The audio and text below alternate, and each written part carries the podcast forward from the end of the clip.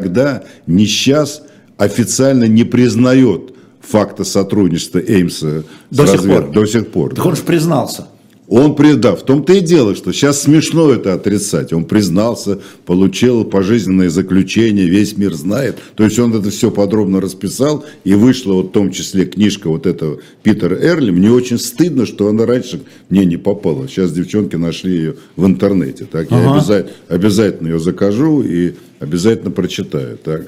Есть и другая книжка Дэвида Вайза, который тоже у меня был так, в пресс-бюро, поскольку я был единственный канал для установления каких-то официальных контактов со службой внешней разведки. И тоже написал книгу «Ноч- «Ночной странник», по-моему, на- называется, где он подробно описывает, а так, как... не идет эфир, в чем дело? Мне пишут, что не идет. Идет все. Продолжай. Начинаем снова? Нет. Дэвид Уайс, который тоже американский известный специалист по, м, по разведке, автор многочисленных книг, и вот он тоже обратился к нам, и тоже мы ему организовывали какие-то встречи, он собирал материалы, и тоже его книжка вышла. Но эта книжка «Ночной странник» она называется, но она, по-моему, на русский не переведена. Я, поскольку потом уже ушел из разведки, я как-то упустил эту тему, но сейчас ты меня подвиг дополнительное изучение этого вопроса. Значит, возвращаемся. Пять минут передачи сначала не было. Я просто изумлен. Да? Вот мы Светлану Васильевну не поздравили, то есть поздравили с днем рождения. И все прекратилось. И да, и, и начала не было. Эфир начался с полуфразы. ну что, Море может, крови будет потом. Питера Эрли повторим? Вот повтори Питера Эрли. Ребят, ничего страшного. Эфир Да. начался в 13.09, мне говорят. Нормально. Да, повтори, ничего значит, страшного. Питер Эрли очень Убью важно потом, давай. повторить, да, чтобы все это услышали. Значит, у меня неожиданно в пресс-бюро, я сижу, значит, работаю в кабинете, вдруг появляется молодой человек. Значит, мне мой секретарь говорит, что вот пришел некий Питер Эрли, который хочет с вами встретиться. Я ничего о нем не знаю, кто такой. Он заходит в кабинет и говорит, я американский журналист, Пит Эрли, у меня письмо для вас, под- написанное Эймсом, что сразу, конечно, вызвало у меня такое удивление и восторг. Вот это письмо, я его до сих пор храню, где он пишет Эрли, а как он э, познакомился с Эрли? Эрли, зная все нюансы американской системы, в том числе и судебной, он пишет письмо начальнику тюрьмы, где сидит Эймс, и говорит, я американский журналист, хотел бы встретиться с вашим заключенным для того, чтобы провести с ним беседу Который пожизненно как который шпион. пожизненно установленный, значит, советский агент, осужденный в Америке, враг номер один, который засадил без права помилования, то есть он, Он и сидит до сих пор. Он Ему до сих пор- 80 лет было в прошлом году. да, но он сидит до сих пор, и думаю, что его, конечно, не выпустят, если, конечно, что-то не случится чрезвычайно. И он в этом письме пишет ему, поезжай в Москву и найди Кабаладзе. Подожди, он встретился? Он встретился, он с ним провел в тюрьме несколько вечеров или там дней, взял у него подробнейшее интервью, когда ЦРУ узнали о том, что какой-то журналист встречается с человеком, который за семью замками, абсолютный запрет на встречу с ним, а тут американский журналист с ним встречается. Это вызвало у них шок. Конечно, они сразу перекрыли, но уже было поздно, потому что он собрал всю Материал, информацию, которая ему была нужна. И в этом письме он пишет, «Буду- поезжай в Москву, Это пишет Эймс. Эймс пишет Эрли, так, Так. вот у меня это письмо. Будешь в Москве, обратись к Абаладзе, он, Он тебе поможет. Эймс? Да, он Эймс и прям- говорит, что ты поможешь. Да, Эймс ему говорит, что вот есть такой человек, Почему ты здесь до сих пор? Ты, может, ты иноагент, а Да не я... Все перепутали, все все Точно, перепутали. ну, Эймс, ну это тоже неудивительно, потому что Эймс занимался разведкой против Контрразведка, на самом деле. Ну и разведкой, и контрразведкой по Советскому Союзу, по России потом уже в последние годы.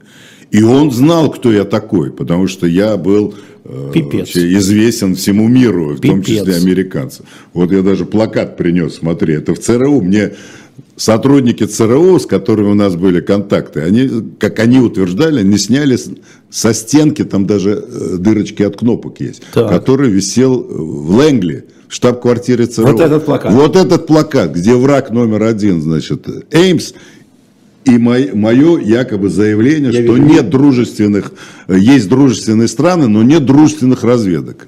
Так. Что вот смотрите, какой паразит и что о нем, о нем говорят, значит, в России. Что они признают, что не... Что вы, значит, к нам, какие претензии? Нет дружественных разведок. Вот такая история. Угу. И он пришел к тебе? Этот... Он пришел ко мне, я уже не помню с кем, наверное, с Трубниковым, потому что Трубников был как бы наконечник. Трубников, угу. к сожалению, скончался вот на той неделе. Я лежал в больнице, не мог сходить на его похороны, обязательно схожу на могилу, потому что я его очень любил, был замечательный. Он был начальником может, разведки он до был Примакова, после Примакова. После Примакова, после Примакова. Примаков настоял, выкрутил руки Ельцину, чтобы после его ухода в Министерство, отдел, в Министерство иностранных дел Трубников возглавил разведку. Когда первый раз мне Примаков спросил, а вы, говорит, с Трубниковым знакомы? Я ничего не слышал о нем. Я говорю, нет, но это не, не совсем. Разведка. Ну да, мы не совсем. А с Сеймсом знаком. То есть а с Трубником нет, а с Сеймсом знаком. С Сеймсом через Питер очень хорошо знаком. Нормально. А с Трубник нет. И он мне говорит, ну а как вы думаете, кого назначить моим первым заместителем? Ну я ему называю фамилию людей, которых я знаю, там в том числе Григория Рапоту и там да. Он мне говорит, нифига вы не знаете вообще ситуацию. Вот я выбрал Трубникова. Я говорю, мне стыдно, Евгений Максимович, но Трубникова я такого не знаю. Так? Ну, поскольку невозможно всех знать разведки. А уже когда он стал его первым замом, а потом его возглавим, мы, он, ну, мы, можно сказать, дружили, хотя мы были в разных весовых категориях, но я очень его любил, потому что это замечательный человек. Так. И вот он, Трубников, особенно в период, когда Примаков был в какой-то командировке, и тут на нас вот эта лавина американцев, журналистов со всего мира. Эймс, Эймс, Эймс, это...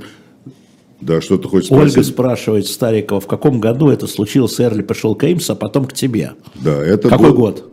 94-й, наверное. То есть сидит Какой Эймс в тюрьме. 94-й, да. Ну, его только взяли. Ну, взяли его, сразу посадили, там недолго да, да, да. колупались. Где-то середина вот, 90-х. Да, середина, по-моему, прямо 94-й год. Так. И вот он пришел с этим письмом, что ну-ка помогай мне. Вот Эймс просит, хотя я Эймса не знал.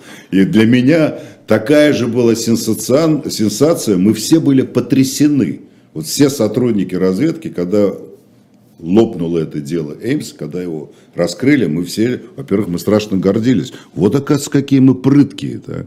Же представить, что мы могли завербовать сотрудника ЦРУ в Вашингтоне, внутри, значит, вот этой организации, которая казалась вообще неприступной. Начальника контрразведки Нас, по России. Занимавшего ключевой пост для нас, он знал всю работу и разведки, и контрразведки по Советскому Союзу. Так.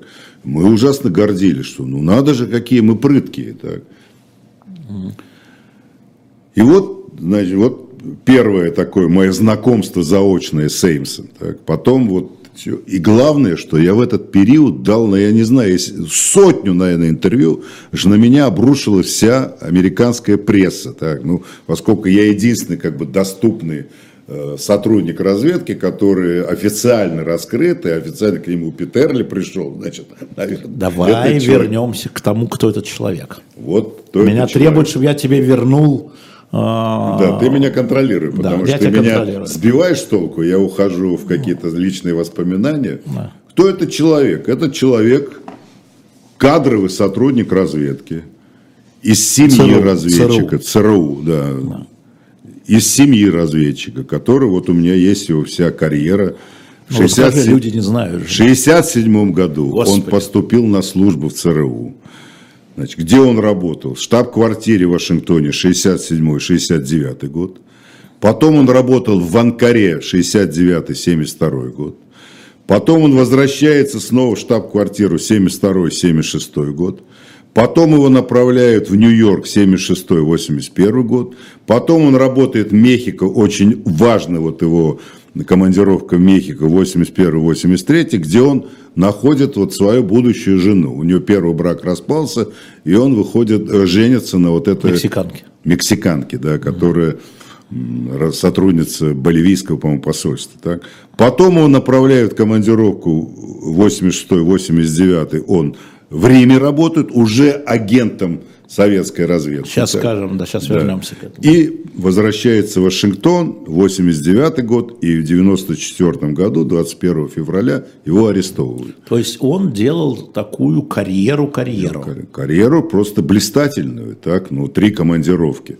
Что любопытно, что когда он был раскрыт, то э, американцы пережили наш синдром. Мы как реагировали? Вот у нас предатель, кто? Негодяй, мерзавец, пьяница, Да. пропойца, значит. Да. Он не мог бы завербовать собственную бабушку, как кто-то написал из журналистов, американцев. Ну как же он не мог завербовать со- собственную бабушку, если его трижды направляли, в общем, ключевые страны для американцев. Рим, Турция. Турция, да. В Советский Союз он приезжал. Приезжал? Да, да, он приезжал официально, тут отдельная история, об этом расскажу. Самое потрясающее, что, я не знаю, что-то, наверное, говорит нашим э, зрителям, знаменитое дело Юрченко. Ты что-нибудь слышал об этом? Ну, напомни. Был, был такой Юрченко, сотрудник управления КР, то есть внешней контрразведки, который работал в Нью-Йорке, и он, значит, Контрразведчик. Контрразведчик. Ну, он разведчик, но внутри разведки существует контрразведка, подразделение, как Эймс. Он в разведке, но работает контрразведное подразделение.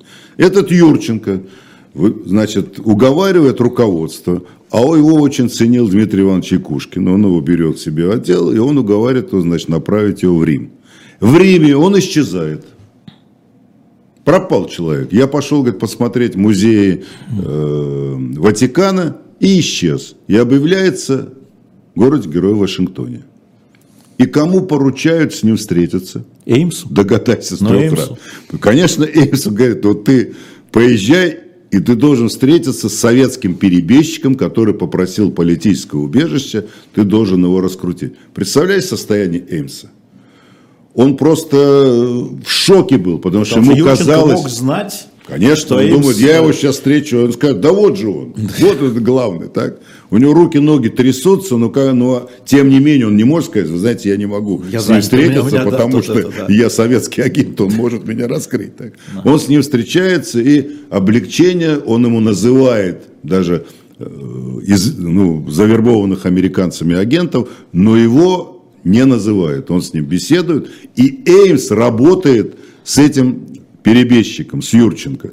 Чтобы завершить рассказ о Юрченко, значит, он был очень мнительный человек. И он втемешил себе в голову, что он бо- болен раком. И вылечить его могут только американцы. И это стало побудительным мотивом его обращения к американцам. Так?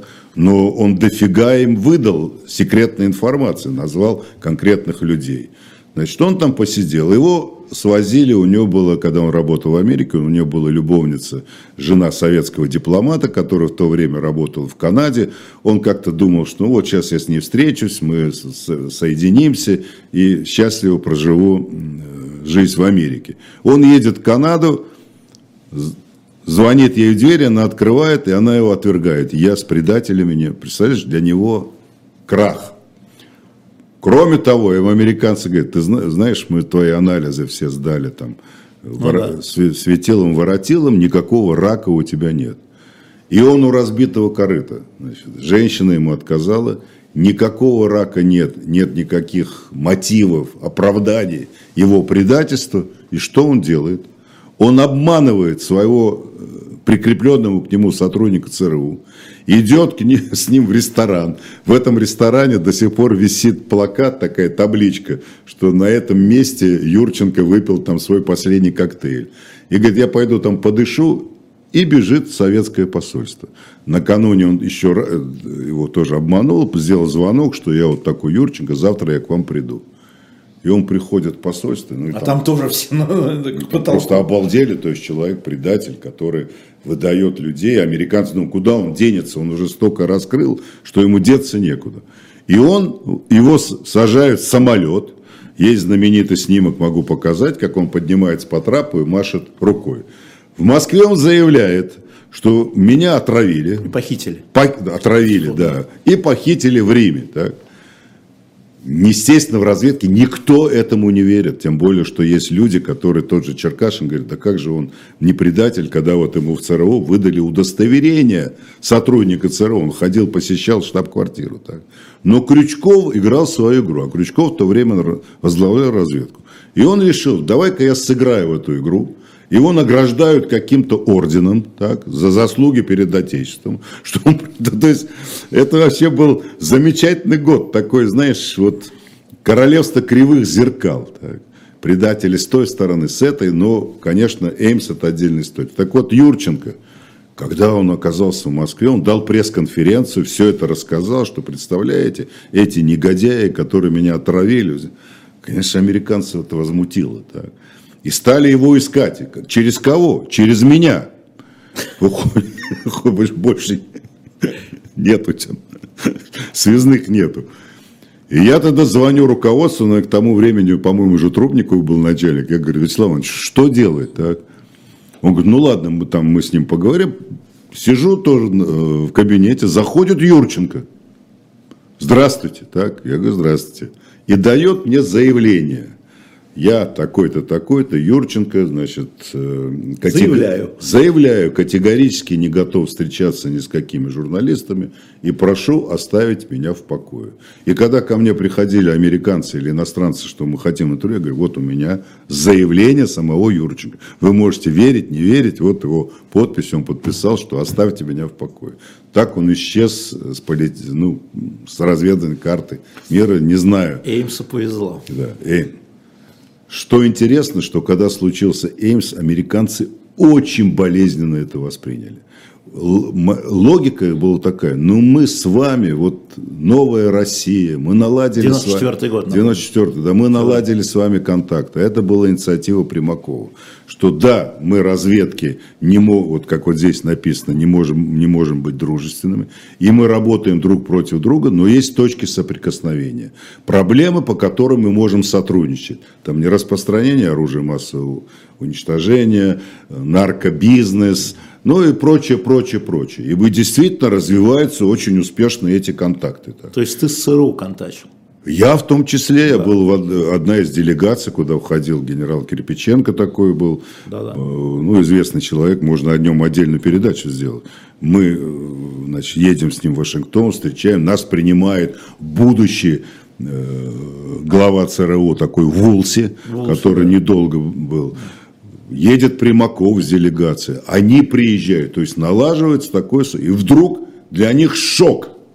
Оказывается, мы-то с вами тут сотрудничаем, а вы у нас вербуете людей. Вот расскажи, как его завербовали все-таки. Я это расскажу, почему. Чупа, это я знаю. время движется. Движется, да, ты да. меня контролируешь. Да, я тебя контролирую. Ну, тут ты не сбивай, потому что надо вот завершить эту мысль. Да. Они настолько обиделись, что вообще как вы, мог... как вы посмели на что Трубников, который сюда приехал, зам, сам, замдиректор ЦРУ, и Трубникову, значит, выговаривает, что же вы негодяи, как вы могли? Он говорит, минуточку. Тот же Эймс назвал 10, по-моему, сотрудников разведки, завербованные, завербованные ЦРУ, мы же не плакали, не лили крокодиловые слезы. Да, вот таковы правила игры. Что же вы от нас хотите?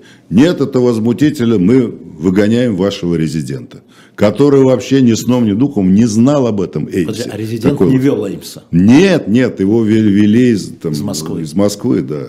И резидент ничего не знал. Они Трубников, на что Трубников сказал, ну если вы выгоните нашего резидента, мы выгоним вашего. То есть показали так... Э, да, Кузькину мать. Кусь, ну, не Кузькину мать, но свою музыку, что мы не, значит, э, не лыком шиты. Так? И действительно как-то их остудили. Но это был первый такой пример того, что американцы какую-то очень наивную позицию занимали. Что они думали, что ну как, ну вот мы сейчас вас Дружба обломаем, да? да, и вы нам все назовете. Так. Как Эймс э, стал агентом да, советской он делал, делал, делал карьеру, вроде бы успешную карьеру. Он делал успешную карьеру, он занимался Советским Союзом, и он по служебной линии имел официальную возможность встречаться с советскими дипломатами и советскими сотрудниками. То есть он был открытый контрразведчик? Ну, по, по существу. Его ну, знали. они знали, то есть мы знали, что он ЦРУшник, и они знали... Главное, что они знали, что он имеет задание по а, вербовке. Вот, вот, я Кстати, одно из тоже парадокс, там столько всяких Томас Колесниченко, помнишь такого конечно, журналиста, очень известный, который, ко всему прочему, был близким другом Примакова. Примакова, да. Он, я даже не думаю, что он хотел его завербовать, но он установил с ним контакт и использовал Колесниченко как источник информации. Потому что Колесниченко был корреспондент «Правды», информированный. Он входил туда. Да, он и был такой у него хорошо подвешенный язык, открытый человек. И он к нему ходил в гости, когда это произошло. Томас, я с ним был хорошо знаком, говорит, ты понимаешь, кто я? Я завербовал Эймса, говорил Томас. Так. Примаков. Что ты мне там, Примаков? Он говорит, что ты там? А Томас к разведке не имел никакого отношения. Был чисто корреспондент, журналист, корреспондент правды. Что ты мне учишь там? Я говорю, я завербовал вам Эймса. А на что Эймс-то купили? На женщине? Нет, его Нет? ни на чем. Он сам решил. У него было сложное э, материальное положение. То есть по финансам? Да, по финансам, да. Он решил заработать. И он понимал, что э, здесь он может сорвать большой куш. И сорвал. Он пришел официально в посольство, оставил конверт тому же Черкашину, что я такой-то, дал свои координаты. Ну, то есть, дал информацию, которая говорил, что этот человек не с улицы. Так? Угу. Действительно имеет отношение. Плюс он назвал, что главное, он назвал двух агентов американской разведки, которые работали в советском посольстве. Мартынов и Моторин. Два парня. Когда Моторин оказался, это вообще, вот я считаю, это величайшая глупость Крючкову надо было показать, смотрите, как мы работаем. Ну, их судили и расстреляли. Я, я был не на понял, процессе. Не понял, не понял. Моторин. Вот когда... эти два парня, это что? Это были агенты ЦРУ? Агенты ЦРУ в Завер... посольстве. Завербованные. Завербованные, И он да. их назвал Эймс. Он их назвал. Их Конечно, арестовали? Их отозвали в Москву. Моторин, я был на его процессе. Так. Ни за что его расстреляли. Конечно, он был агентом, конечно, он предал родину, но есть разная степень э, вины. Но Крючкову надо было показать, смотрите, как, как мы мощно работаем. Но плюс это все возбуждало американцев. Они же думали, что происходит. Взяли Один, кто? второй. Кто разоблачили Толкачева, разоблачили там впоследствии Южин. Тут 10 человек, 12. И всех расстреливали пачками. Так. Не всех, некоторые, вот Южин, например, который нанес гораздо больший ущерб, чем тот же Моторин, его там осудили на 15 лет. Меняется, значит, власть, приходит Ельцин к власти, все меняется, и его отпускают. И он счастливо доживает свой век в Америке, понимаешь? Хотя его вина такая же, как Потом, понимаешь, какая была глупость этих людей расстреливать. Ты-то знаешь, что у тебя в Америке такой агент. Мало ли что может случиться. У тебя будет разменная карта вот этих людей, которые, можно сказать... Да можно Дезой заниматься. Ну, конечно. Во-первых, отпустите Эймса, а мы вам отдадим вот этих людей. Конечно, этот обмен был бы неадекватный, но тем не менее давал возможность с ними говорить. А взяли всех, расстреляли, значит. Около 10 человек. Да, 10 сдал. человек. И там. те, кто работал в центральном аппарате. Да, и в КГБ, я да, виду, и в контрразведке там да. такой Жомов, по-моему, фамилия была. То есть много. То есть он, он выдал а, американских агентов внутри КГБ.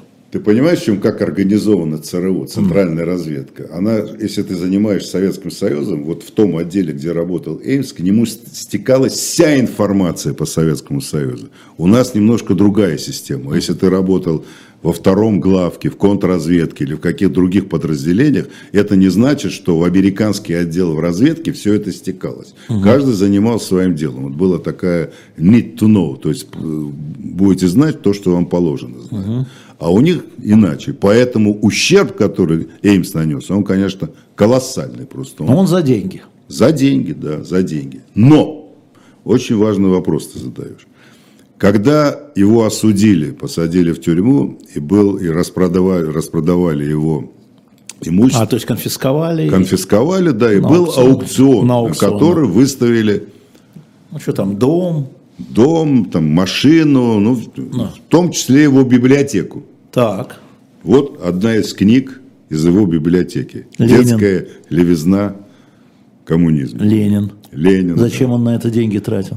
Ну, вот ты задаешь принципиальный вопрос. Сейчас да. я на него отвечу. Это американцы. Бывшие... Это прямо из его библиотеки? Сейчас я тебе докажу, что это Докажи. из его библиотеки.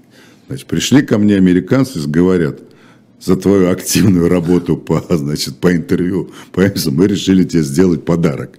Вот тебе книжка из библиотеки Эймса. Вот прям мы так. открываем. И тут штамп Олдрич Эймс. Штамп Олдрич Эймс, да. точно ну, его всю библиотеку скупили, они, значит, ну, мне вот принесли эту книжку, поскольку детская болезнь левизны в коммунизме их не очень интересовала, но для меня был ценный подарок. Значит, да, он работал за деньги, так. ему постоянно платили э, очень крупные суммы большие, денег. Да? Большие, большие. Ему там 2,5 миллиона, по-моему, заплатили. То есть он был По... дорогим агентом. Ценнейшим агентом очень дорогим. Ему даже дали фотографию дома в Москве, вот когда вы завершите свою карьеру и переедете в Москву, О-хо-хо. вот дом, который, что его, кстати, а он э, здорово эту фотографию не уничтожил, а держал у себя там где-то в подвале, и когда у него был обыск, эту фотографию нашли. Так. Но вот эта книга говорит, и есть косвенные еще данные, тот же Томас Колесник, что он действительно стал интересоваться, а что за страна такая, Советский Союз? Плюс у Юра, него... это даже не смешно. Нет, ну действительно, понимаешь, когда человек долго занимается страной, он проникается какими-то а. симпатиями, интересом к этой стране, так, и начинает ее изучать. И в том числе Ленина вот читал так, детскую болезнь левизны в коммунизме. Блин. Поэтому, когда говорят, что это безыдейные, такой негодяй, пьяница. Да, кстати, я все, что про него читал, что любил выпить и женщин. А, кто, а мы с тобой не любим выпить? Но мы с тобой не раскрытые агенты, а он раскрытый агент. Но еще не настало время. Да, еще не настало время. Ты-то раскрытый, я еще а, нет. Я раскрытый, точно, да. Вот такая история, поэтому, конечно, вот эта их попытка его обмазать такой черной краской, что она не выдерживает критики. На самом деле он был... Да, у него были недостатки, да, он любил деньги, да, именно деньги утолкнули на сотрудничество с советской разведкой, но это не, не, не просто вот такое, знаешь, огульное. У него, он, поскольку он работал с Шевченко. Зам Генсекова. Зам Генсекова. Он работал с другими, значит, завербованными агентами. И с ними встречался уже после их предательства, после того, как они остались в Америке. То есть, и он пытался постичь, да что это за страна такая. Так. И сам он не мог не понимать, что он первый американец такого ранга, сотрудник ЦРУ, который предложил свои услуги, ему надо было какое-то оправдание, не только То деньги. все-таки он сам предложил. Сам, сам, он сам. Он сам предложил, он вышел на Черкашина. того же Черкашина, предложил свои услуги. И... Кто не знает, Юра, что ты в это время в эфире, напиши матерное слово. Это, знаешь, я опозорился. Ты опозорился. Ну, хорошо. Вот, о чем я... И с ним начинают работать. Что интересно... Смотри, вот он, а, в чем да. его как бы в чем а, его ценность для Советского Союза? Это у нас 83-й где-то, да, 3-4 год, да? Ну да, то есть да. конец 80-х, да. в 94 году его разоблачили. Но, но это, это все-таки еще, это и до Горбачевское время началось. Да, до Горбачевского. И он, значит, первая его ценность, он сдает советских граждан, которые работают в разведке, в контрразведке, на ЦРУ. Да. Их расстреливают. Человек так, 10. Ну, Человек 10. Не всех расстреляли, да, но многих... Но он сдает. Да, да, сдает. В чем еще его ценность была? Ты задаешь принципиальный вопрос. Конечно, то, что он называет агентуру ЦРУ, это очень важно. Но помимо этого, он имеет допуск ко всем документам, таким слово вылетело, директивным документам Директив. по работе против Советского Союза. Так? Не только ЦРУ, но вообще как работать против Советского Союза, там, по вопросам разоружения. То есть огромный массив документов. Директивные документы. Директивные документы по Советскому Союзу, что, конечно, из таких рук их получать человека, который непосредственно к ним имеет отношение, дорогого стоит. Еще что в его э, как бы в оправдание, можно сказать, что работает 10 лет, и с ним проводились встречи, в том числе тайниковые операции. Ни разу не удалось ЦРУшникам установить, вот засечь его на тайниковой операции или на встречу с советским агентом. Но там изобрели очень хитроумный способ – посольстве работал некий дипломат чистый, который занимался проблемой разоружения. И Эмс говорит своему руководству, что вот я этого, Чувахин его фамилия, я его собираюсь завербовать. И они официально с ним встречаются, там в ресторанах где-то беседуют, тот ему передает какие-то документы по вопросам разоружения, Эймс ему тоже какой-то пакет дают, в котором помимо значит, вот этих открытых документов лежат и его сообщения по предателям, которые внутри Советского Союза, а мы ему передаем пакет, где лежат, лежат деньги ему за его услуги. Да? И это все вроде официально открыто, но никому в голову, конечно, не может прийти, что Эймс, человек, который проработал там 25 лет в разведке, который пользуется полным доверием, что он агент Советского Союза.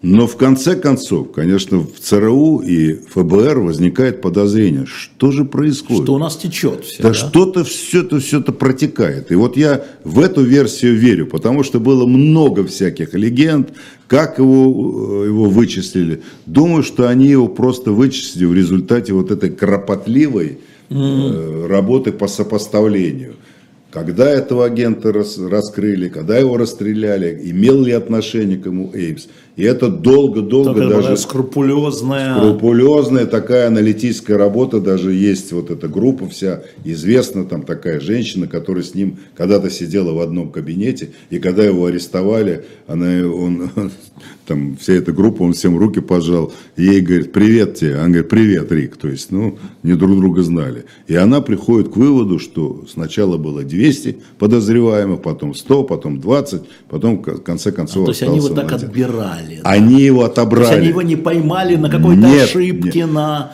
Более того, мне это Трубников рассказал, что ты понимаешь, насколько они опозорились, что накануне его ареста у него была тайниковая операция.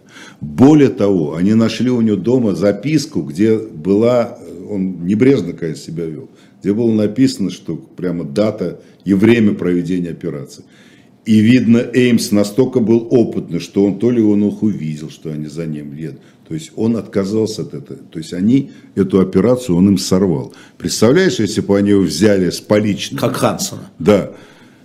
Его адвокат, который его защищал, с ним есть подробнейшее интервью. Он говорит, дурак Эймс, зачем он признался? Мы сейчас будем говорить о признании, что зачем да. он признался. Зачем он признался? Если бы он не признался, у нас был шанс – его, по крайней мере, смягчить ему наказание. Потому что ничего конкретного у них не было. То есть он вычисленный. Он вычислен. Я в это свято верю, хотя у многих в разведке, ну, у Крючкова была своя версия, значит, что якобы Черкашин, который получил за Эймса, там, по-моему, орден Ленина, значит, собрал тусовку близких друзей, с, которыми отметить вот это вот награждение ордена поскольку ну, все не дураки, понимают, что орден Ленина просто так не дают. И в том числе среди гостей был Калугин.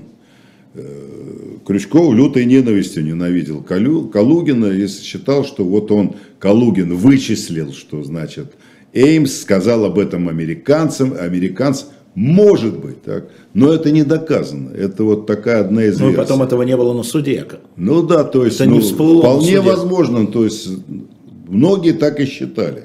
И Крючкова, и Кирпиченко, что это вот предатель Калугин, который узнал через Черкашина вот о том, что ему дали орден, что он тут отмечает, и тем самым он, значит, позволили его вычислить.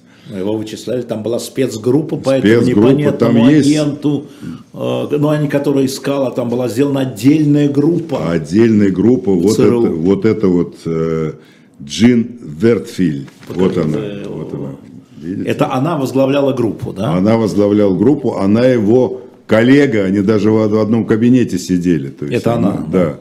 Это все под, э, конечно, тщательно скрывалось. То есть это интересно, что он не попался, а его вычислили, сопоставили, сложили, вычли, да, разделили, Я считаю, умножили. что, может быть, конечно, там была и какая-то утечка дополнительная, но то, что его вычислили вот сопоставляя данные о предательствах, о том, что он знал, что не знал, и в конце концов его вычислили. Но, по крайней мере, не выдерживает критики то, что он был никчемный сотрудник, который, еще раз пойду, ну, не мог... Не, да. Ну, это такая, наш синдром, мы тоже так Слушай, но он признался.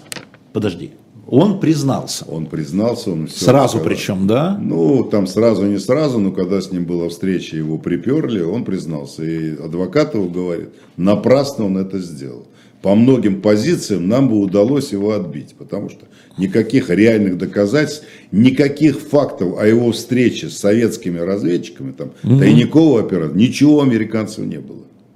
Они его не смогли взять. Они хотя и знали, что у него Почему они его взяли именно вот в этот день? Потому что у него планировалась командировка в Советский Союз. Он должен был И они опасались, что он может там остаться. Так. Может, ну, значит, они западать. уже знали. Не, они узнали, конечно, эта группа пришла к выводу, что предатель он. И вот решался вопрос, они, видно, ждали взять его на какой-то конкретный Деле, надеюсь, с доказательством. Тем, да, чтобы железные доказательства. И вот они нашли эту записку и думали, ну все, ты теперь попался, мы тебя на этой операции возьмем. А он, будучи опытным, это я уже не знаю, у меня никаких данных нет, но он их провел, то есть и сумел избежать вот э, ареста на месте проведения тайниковой операции, что сразу бы закрывало все вопросы. Так. А его значит, берут, он еще им говорит, кстати, много есть фильмов, в том числе в интернете есть, кому интересно посмотреть. А какой фильм-то я не помню? Про Хансона помню, а про Эмса не помню. Про Эмса документальный фильм а, есть, как его берут, как он ему говорит, меня обвиняете в шпионаже, ребята, вы ошиблись, я не тот. Ну там тот, тот, мы все знаем. Тот, тот, мы все знаем любопытно. Какие что... Я хочу к чату обратиться. Ребят, посмотрите, какие, чтобы мы объявили, какие фильмы, если вы найдете, фильмы, книги, может быть, имею в виду художественные, а, про Эймса. Про Эймса я уже сказал. Вот есть книга Пита Эрли. Мы попробуем ее, это по-русски. По-русски, да, она а. переведена. И есть книга, то, что я, там, ну, там такое количество книг. И есть э, Дэвида Уайза, тоже очень известного журналиста, писателя, который э, специализируется на, на такой шпионской тематике. Но она, по-моему, не переведена, хотя надо проверить. Нет, это документально. А я как раз спрашиваю по художественные фильмы, сериалы. Нам же помогают всегда ну, книги ну, это наши художественные. Да. Э, читатели, зрители знают все. Они все да. Ну вот мы не все знаем, поэтому да. если кто что нашел да. подскажите нам, мы объявим. Очень интересная глава вот в воспоминаниях Примакова «Годы в большой политике», где он тоже очень так. описывает, у него прям специальная глава «Дело Эймса». Mm. Поскольку это а был... я не помню, я вроде читал да, Да, ну посмотри, 140-я страница, он ага. описывает, как пришли вот к этому взаимодействию с американскими спецслужбами. А, вот эта, вот эта часть, да? Эта часть, да. И как дело Эймса застопорило это сотрудничество, и он пишет, что они как-то повели себя очень наивно, по-детски. Значит, нам Джек Фаус спасибо. Сериал «Активы» 2014 год, повествование о двух сотрудницах, работающих на ЦРУ, которым удалось выполнить сложнейшее задание, выявить внедренного агентства Крота Улдрича Сериал активы. Это, наверное, вот про эту девушку. Да, про эту теточку. Которая, да, 14 год. Активы. Надо пойти посмотреть, на какой платформе. Ну, это, понимаешь, это уже для таких узких специалистов, там э, детали, как они вычисляли. Нет, ну, сериал. Кому интересно, да. Это ну, сериал. Художественный, да. Художественный. Наверное, да, интересно. Да, спасибо. Но мы посмотрим, конечно, если что-то еще, присылайте нам. И вот его судят. Вот его судят, да, очень быстро. Он идет на... Почему он еще идет на сотрудничество? Так, да. Он с ними э, вступает в такую сделку, что вот я вам все рассказываю, но вы, э, значит, моей вот этой Розария, жене моей жене. и ребенка, вы, значит, их как бы отпускаете на волю. Жена, как пишут во многих источниках, его быстро предает, хотя она была очень властная, и вам, она все знала, и она его толкала на это сотрудничество. Она знала, То есть она была в курсе? Она была в курсе, она получала от него большие деньги, понимая, да. что эти деньги не с, не с неба свалились, а это вот э, советская разведка платит. Но когда его осудили, она не очень горевала, она отсидела своих. Ее на пять лет осудили, но она, по-моему, не полностью их отсидела. Угу. Она уехала к себе обратно в Боливию и не, не сделала, как пишут, ни одной попытки навестить его, добиться свидания с ним, и сына своего увезла. То есть Своего, не их сына? Общего их сына. А, у, них есть, у него есть Да, сын, да? да. Вот могу показать фотографию, где он, вот это вот его супруга. О, ничего. Ну, такая она, да, миловидная, вообще очень бойкая, очень э, энергичная. А вот он, значит, в период такого счастливого брака со своим сыном, это до ареста, а естественно. что с сыном неизвестно сейчас? тебе? Неизвестно. Я, ну, наверное, что-то известно, журналисты если она раскопали. увезла, нет, если она увезла, он где-то там. там Ну, ты знаешь, журналисты раскопают все. Ну да. Ты, понимаешь, Нам ну, тут ну, с тобой предлагают взять интервью. у- У Эймса? Да. Давай Чем мы поп- хуже? Попробуй, да, попробуй. да.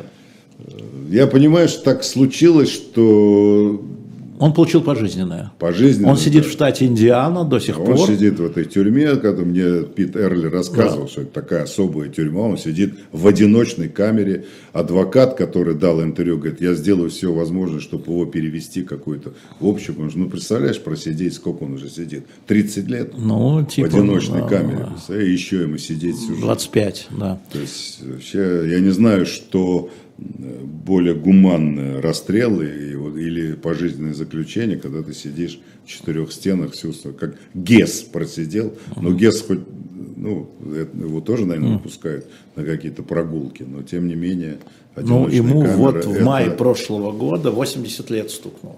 80 лет, да. И сидеть, и сидеть. Он без права помилования. Его Да, даже да. президент не может помиловать. Да, он, он нанес им такой ущерб, что они его никогда не помилуют, и никогда он не попадет ни, какие, ни в какие обменные списки. И если вдруг они, значит, э, Да. да, ну, сам понимаешь, что, ну, я не знаю, какого уровня должен быть у них агент, чтобы он был равен по, по ущербу, значит, то, что сделал Эймс. А, Нам пишут, в 98 году, пишет Джон До, вышел фильм «Олдрич Эймс. Предатель внутри», в другом переводе «Шпион», и там написано, что главным мотивом сотрудничества были все-таки деньги. Деньги, да, я, я тоже считаю, что деньги, да, хотя э, когда вот на протяжении тех лет, которые он работал, он стал интересоваться, э, значит, что- за страна Да, такая, да, Советский да, Союз, да. тем более перестройка, значит, гласность, Горбачев, то есть другая страна, и, конечно, это, наверное, было еще и как оправдание его, что я не, не просто с этими варварами, которые наши враги, а это страна, с которой мы сотрудничаем, которая даже на уровне спецслужб идет сотрудничество. Он Примаков приезжал, встречался, значит, с директором ЦРУ, вот директор ЦРУ туда ездил, вот Ельцин приехал. Ну, то есть, это был такой период очень розовых отношений СССР и США. Он недолго продолжался, и дело Эймса во многом повлияло на ужесточение позиции американцев. Я считаю, они повели себя очень наивно и глупо. Так. Ну, нельзя было требовать от разведки, вы что, ребята, наделали? Как вы посмели? Да, у них такой да. мотив был. Трубнику сказал, минуточку, а вы как, как вы смели тогда наших там 10 человек, в том числе в посольстве внутри? Мы же не льем крокодиловые слезы, так? Мы их просто расстреляли. Да, Ну, что, какие слезы. зачем, непонятно. Вот это, вот это совершенно непонятно. Ты знаешь, я эм, поинтересовался э, в свое время, еще там, там, года три назад, э, до чумы. Э, Сидели мы с Михаилом Сергеевичем Так, Горбачевым. А, вдвоем тогда были. Я ему говорю, вот, а я приехал как раз из Беларуси, где делал интервью с Лукашенко и спрашивал про его отношение к смертной казни, он всячески там ее поделал. Говорю, Михаил Сергеевич, я говорю, вот при вас расстреливали очень много, в том числе шпионов, ну наших. Они просили о помиловании, Да. а вы подписывали, и как вам? И он, знаешь, что сказал? Не хочу об этом говорить. Не хочу об этом говорить. Понятно, да. То есть, конечно, его тоже мучило. Я тебе скажу, что я пережил такие горькие минуты. Тоже в один прекрасный день ко мне в пресс-бюро приходит э, жена и мама вот этого Моторина. И мама такая, знаешь, такая русская старушка, так, которая, заливая слезами, говорит, неужели моего сыночка могли расстрелять? Я не верю. Так. Мы вас умоляем, сделайте все возможное, чтобы мы в это никогда не поверим, чтобы нам организовали встречу с ним. Я хочу его увидеть там перед смертью. Ну, Тут я тебе скажу. А ты что- знал, что он расстрелян? Я не знал, я еще Но раз... тебе докладывали? Ну, не, мне не докладывали, конечно, но я поинтересовался, мне сказали, да какая встреча, его расстреляли на второй день после... э, А я на процессе был на его, так, Да. сидел, я видел эти свидетельские показания, в чем его обвиняли, но он не совершил ничего, что заслуживало смертной казни.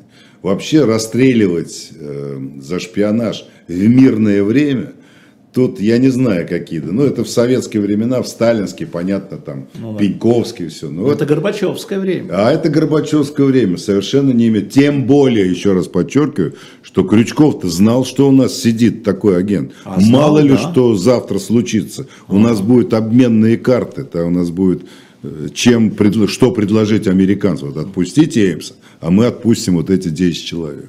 Вот там каждый из них заслуживает отдельного рассказа, там много всяких чудес было. Это же вообще год шпиона знаменитый, когда со всех сторон сыпались. Ты вот Хансена упомянул. Да, мы еще поговорим. Смотри, нам Олег Константинов пишет, что есть книга «В поисках агента». Это есть. Записки офицера КГБ. Автор как раз Виктор Иванович Черкашин. Вот она, замечательная книга. А, Вот она, да. о, дай Владимир. Прекрасная книжка. Слушай, а Виктор Иванович-то жив еще же? Ты знаешь, давно я с ним... Он жив же еще. Вполне возможно, но он уже в таком преклонном возрасте. У него же дочка вышла замуж за американца и уехала жить туда.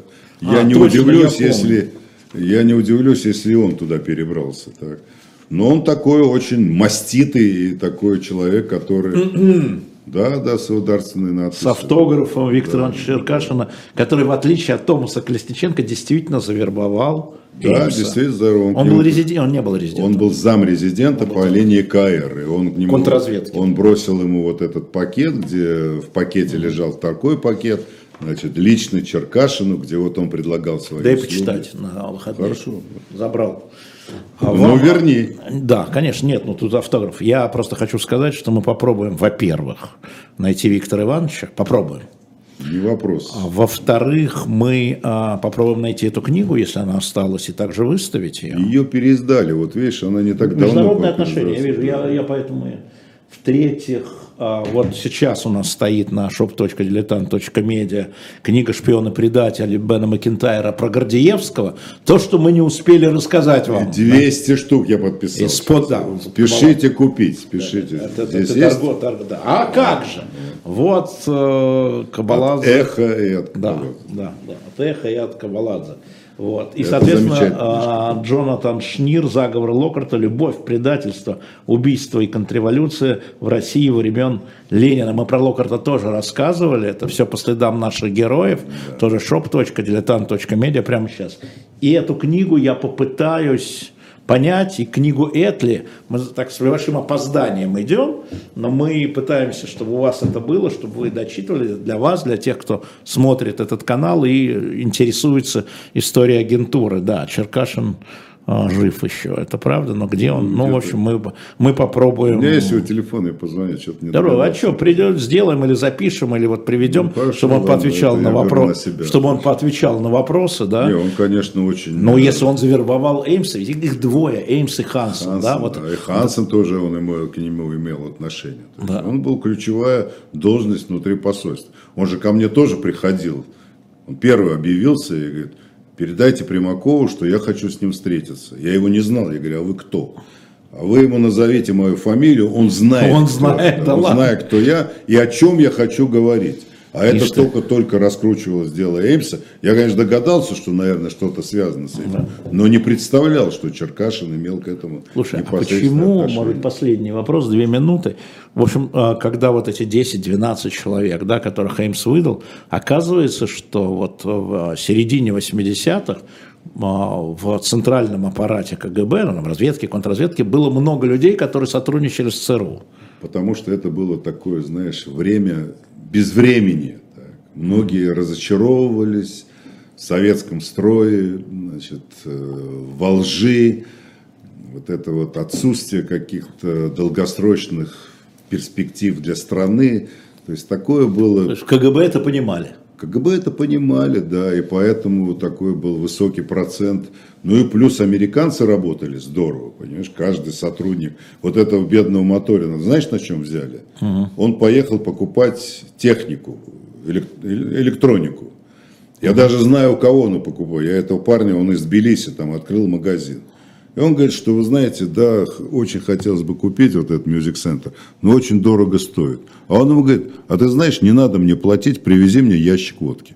А в посольстве кооперативного ну, магазина. Да, да, да, да. И он ему привез этот ящик водки. То ли сообщил он ЦРУ, то ли ЦРУ сами установили. А где ему подходит, ну-ка иди-ка сюда. Ты, вы знаете, что вы нарушаете законы Америки? Распродаете, значит, да, тут да.